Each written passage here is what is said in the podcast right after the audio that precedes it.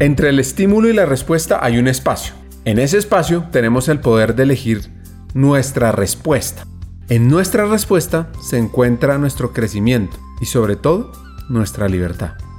La historia de esta hacker de hoy resume esa frase de Víctor Frank y de ahí su motivación a trabajar por lo humano. Llegué a la Universidad Javeriana a estudiar Administración de Empresas y de ahí me gradué. Y no creas, ahí fue donde fui a través de la Administración de Empresas definiendo estudiar eh, o trabajar en recursos humanos porque quería poder juntar eso, poder juntar lo que yo había aprendido de mi propia experiencia física, en donde las puertas no se me abrían fácilmente, porque lo más fácil era primero ver mi discapacidad, que en ese momento era, era un poco más evidente, pero saber y, y decir a través de recursos humanos yo le puedo dar a otros oportunidades que tal vez yo no tuve, porque ya sé lo que es luchar para que te vean más allá de una discapacidad. Por eso decidí estudiar recursos humanos y trabajar en recursos humanos.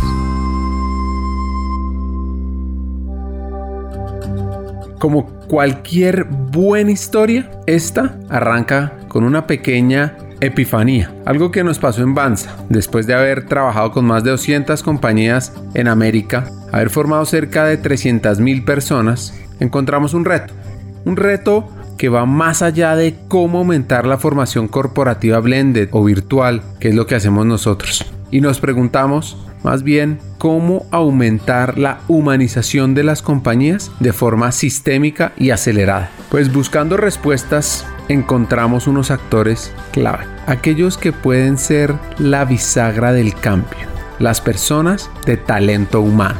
Sin embargo, para lograr resolver esa pregunta, necesitamos que estos actores tengan, si no más, al menos el mismo impacto, influencia y acción que los líderes de mercadeo, operaciones o finanzas. ¿Cómo lograrlo? Y aquí viene lo interesante de todo esto. Ya existen líderes que han cruzado esas barreras. Hay expertos que nos pueden guiar. Y eso queremos ofrecerles a ustedes, los llamados hackers del talento. Bienvenidos.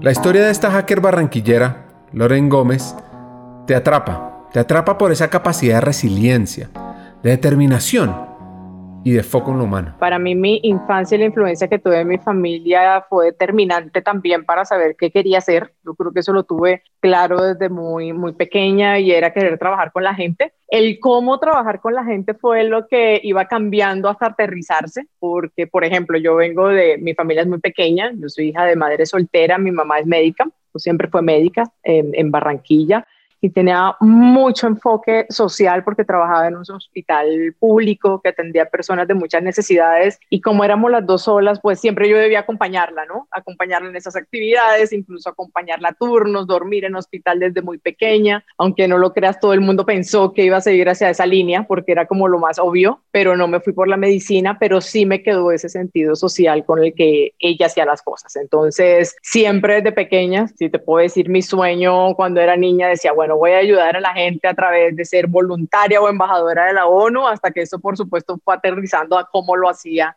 de manera mucho más aterrizada y cercana. Entonces, sí me fui por esa parte humana. Hice mi colegio en Barranquilla. Pues Loren hizo su colegio en Barranquilla. Sin embargo, a los 14 años sucedió algo que marcó su vida, que se puede ver en ese momento como algo muy negativo pero que cuando uno ya lo ve en el largo plazo, le dejó muchas acciones y aprendizajes positivos. A los 13, 14 años, cuando uno va definiendo sus gustos y también qué hace, incluso sus hobbies, pues tuve unos problemas de salud que me impactaron muchísimo a esa edad, a los 14 años, donde perdí la, la capacidad de caminar. Y, eh, y, estuve en silla de ruedas más o menos por ocho meses en rehabilitación a los 14 años y, y bueno, yo creo que lo sabes, es una edad en donde uno también define qué quiere ser, cómo afronta la vida, qué hace y qué no le gusta hacer. Entonces eso me llevó a que, por supuesto, no me definiera como persona, pero sí mis gustos. Entonces a mí lo que más o lo, que más me dediqué fue a leer, a estudiar. Me encantaba porque obviamente pues eran actividades que podía hacer Y créeme, créeme que no lo vi como un sacrificio, sino que siempre aprendí a través de esa situación a ver el lado positivo de las cosas. Y el lado positivo era listo, no puedo estar haciendo de pronto lo que otra persona de mi edad a los 14, 15 años hace, pero voy a tener tiempo adicional para estudiar y leer todo lo que a mí me gusta. Entonces, por eso también tengo un enfoque muy académico, menos sociable de pronto a lo que se escucha de esa edad, pero sí fue lo que me dio las bases para saber qué quería estudiar y cómo iba a ser mi futuro, ¿no? Entonces me definió muchísimo como persona también. En esos momentos leía, leía, leía mucho y su libro favorito era o es incluso el diario de Ana Frank. Loren no iba a parar, quería avanzar, quería impactar, quería humanizar. Y como dice uno de sus autores favoritos, Víctor Frank, las decisiones, no las condiciones, determinan quiénes somos. Fue un logro, fue un logro adicional poder porque desde ahí se desprendieron otras situaciones médicas y que por supuesto es una gran oportunidad de que me fue definiendo y bueno, de pronto ahí viene mi tendencia que siempre veo las cosas positivas. Entonces, después de todo lo que he vivido, eh, mi punto de referencia para sentir un problema o para evaluar un problema, ya te imaginas, así como el umbral del dolor, bueno, así es el umbral del problema, pero eso también puede llegar a ser bueno, ¿no? Entonces, eh, decidí estudiar administración de empresas en ese momento, cuando me gradué, quería ir a, la Javeriana a estudiar en Bogotá, que es donde, donde finalmente sí estudié, pero en ese momento no pude por la limitación física que tenía. Entonces no podía desprenderme de todos esos tratamientos que estaba llevando. Entonces fue muy difícil porque lo que definió lo que le pedí a mi mamá hacer fue, mira, yo tengo esta limitación, pero por favor ve inscríbeme en la universidad. Y fue a la Universidad del Norte en Barranquilla y me inscribió estando yo en la clínica. Entonces también lo agradezco a ellos porque recibieron y, también mira el, todo el empuje que tuvo mi mamá como de cumplir ese sueño. Yo le dije, mira, porque yo esté en una clínica no significa que no voy a cumplir mi sueño de estudiar en la universidad. Entonces empecé en la Universidad del Norte un año, luego finalmente pude ir superando poco a poco la, el, el, problema físico y llegué a la Universidad Javeriana a estudiar administración de empresas y de ahí me gradué. Y no creas, ahí fue donde fui a través de la Universidad de Empresas definiendo estudiar eh, o trabajar en recursos humanos porque quería poder juntar eso, poder juntar lo que yo había aprendido de mi propia experiencia física, en donde las puertas no se me abrían fácilmente, porque lo más fácil era primero ver mi discapacidad, que en ese momento era, era un poco más evidente, pero saber y, y, decir a través de recursos humanos, yo le puedo dar a otros oportunidades que tal vez yo no tuve, porque ya sé lo que es luchar para que te vean más allá de una discapacidad. Por eso decidí estudiar recursos humanos y trabajar en recursos humanos.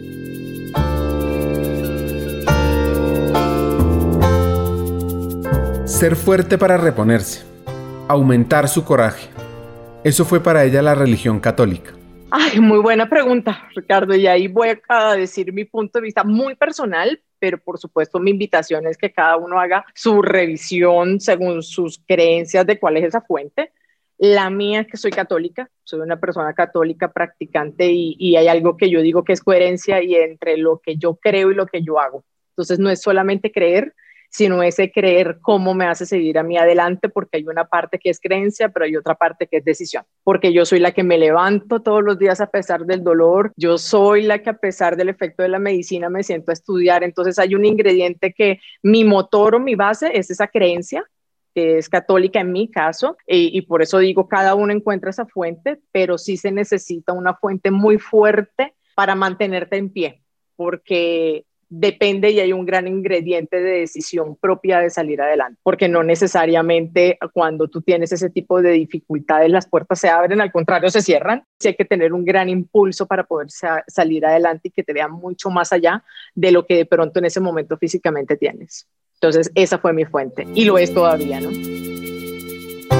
Sobreponerse y luchar está en uno mismo y su vocación por enfocarse en talento humano me pareció inspirador. Te pongo un ejemplo y ojalá si lo oyen, si esta grabación la oyen personas también jóvenes que estén en ese momento de decisión de carrera, te pongo un ejemplo. A mí hubo personas muy cercanas que, que incluso le dijeron a mi mamá que para qué iba a gastar dinero en, en mi carrera o, o en mi profesión si igual yo podía morir antes de graduarme. Cuando yo digo luchar es cuando cercano tú no tienes personas que apuesten por ti, sino las personas que realmente están cercanas y, lo, y, y también dependes de tu creencia y de ti mismo Incluso en la universidad me, invitaron a, a, tratar de ser emprendedora porque iba a ser difícil que alguien me diera trabajo. Y a mí me quedó tanto, Ricardo, esa frase porque yo dije, sabes que no solamente me van a dar, yo voy a trabajar para darle trabajo a otros. Ese día decidí trabajar en recursos humanos. Loren empezó trabajando en Pfizer, pero por temas de salud tuvo que regresar a su ciudad natal, a Barranquilla, a una empresa que le dejó grandes aprendizajes y que podría decir la marcó en buenas prácticas de talento humano. Mi carrera en, el sector retail en una empresa que amo. Ahí comencé y siempre comencé como generalista y tuve la oportunidad de empezar como jefe de recursos humanos y para mí esa ha sido la base de mi carrera porque pude aprender a tener visión de todo, pero no solamente de la visión de definirlo, sino de hacerlo. O sea, literalmente yo he tenido que caminar en un piso, saludar a los empleados, empezar, entrar a una bodega, eh, entender por qué para ellos es importante que les asignes un crédito o no, entender que hay personas que no, no, no entendían ni siquiera un comprobante de pago, entonces aprendí nómina, entonces te digo que esa fue la base de mi carrera y estoy súper agradecida con esa empresa en donde tuve mi primera experiencia casi por seis años en la costa.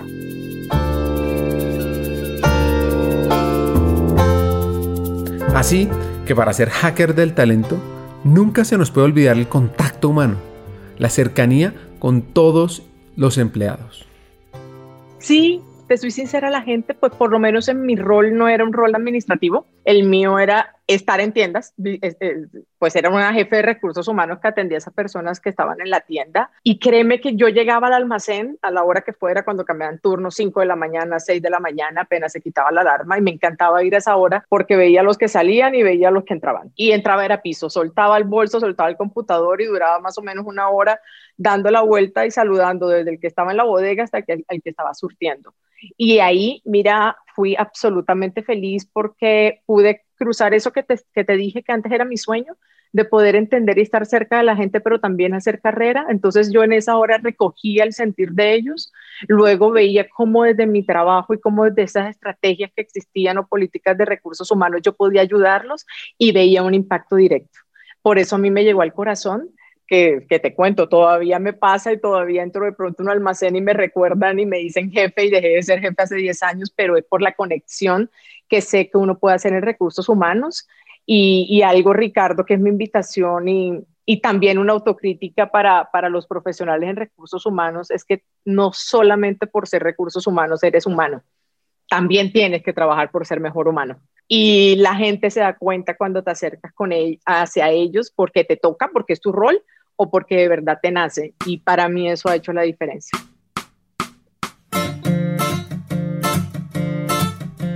No solo por estar en talento humano, estás humanizando. Debes actuar por ser mejor humano. Qué buena frase. Hay dos puntos clave que recomienda esta barranquillera para humanizar. Y es tener bases, es definir claramente cuáles son esos valores que, y qué es no negociable. Esa frase la uso mucho. Mire, ten claro que no es negociable y no lo sacrifiques, porque si construyes sobre eso, mira, vas a ser feliz y se va a mantener. Porque si construyes tu carrera sobre temas que no van contigo en tu esencia, va a haber un momento en que, en que vas a echar para atrás o vas a renunciar. Entonces, mi primera invitación es, si no lo recibiste de manera externa, es que lo hagas internamente para poder encontrar cuáles son esas bases y esos no negociables en tu vida, nutrirte espiritualmente, lo que sea que tú decidas. Y segundo, es abrir tus sentidos a escuchar a los otros es hacerte consciente de ver la necesidad de los otros, de los que están a tu alrededor y entender que es de recursos humanos y eso me dice mucho entre, bueno, pero eres estratégica o eres táctica y yo le digo, mira, hay que ser estratégicamente táctica. Aunque yo ahora mismo esté en una, en una posición de definir una estrategia, va a ser imposible que haga una estrategia alineada con la realidad si yo no sé qué siente mi gente. La, mi invitación es a sacarle eso, a nutrirte internamente, definir cuáles son tus principios, cuáles son tus no negociables y buscar y agudizar tu sentido para saber qué está pasando a tu alrededor y la necesidad real de la gente, no solo el proceso. Bueno, pues siguiendo con su historia, pasa de Barranquilla, del sector de retail, a una empresa de telecomunicaciones, primero en esa ciudad y luego se va a Medellín donde aprende algo clave para ser hacker del talento. Y sobre todo ir desarrollando un sentido muy agudo de que recursos humanos no puede vivir sin el negocio. Entonces, te soy sincera, es tanto la estructura de que yo no entiendo un recursos humanos sin el negocio, porque es un link absolutamente y es la forma en donde cuando tú hablas en idioma de negocio, es donde te haces mucho más visible para él y puedes desarrollar internamente un equipo y una estrategia de recursos humanos que realmente sea valiosa, estratégica y no transaccional. Ahí estuve por varios años en Medellín. Después de todo, se va a trabajar al sector, digamos que financiero Mastercard, con un enfoque en Latinoamérica, lo cual fue diferente y también fue clave para su futuro.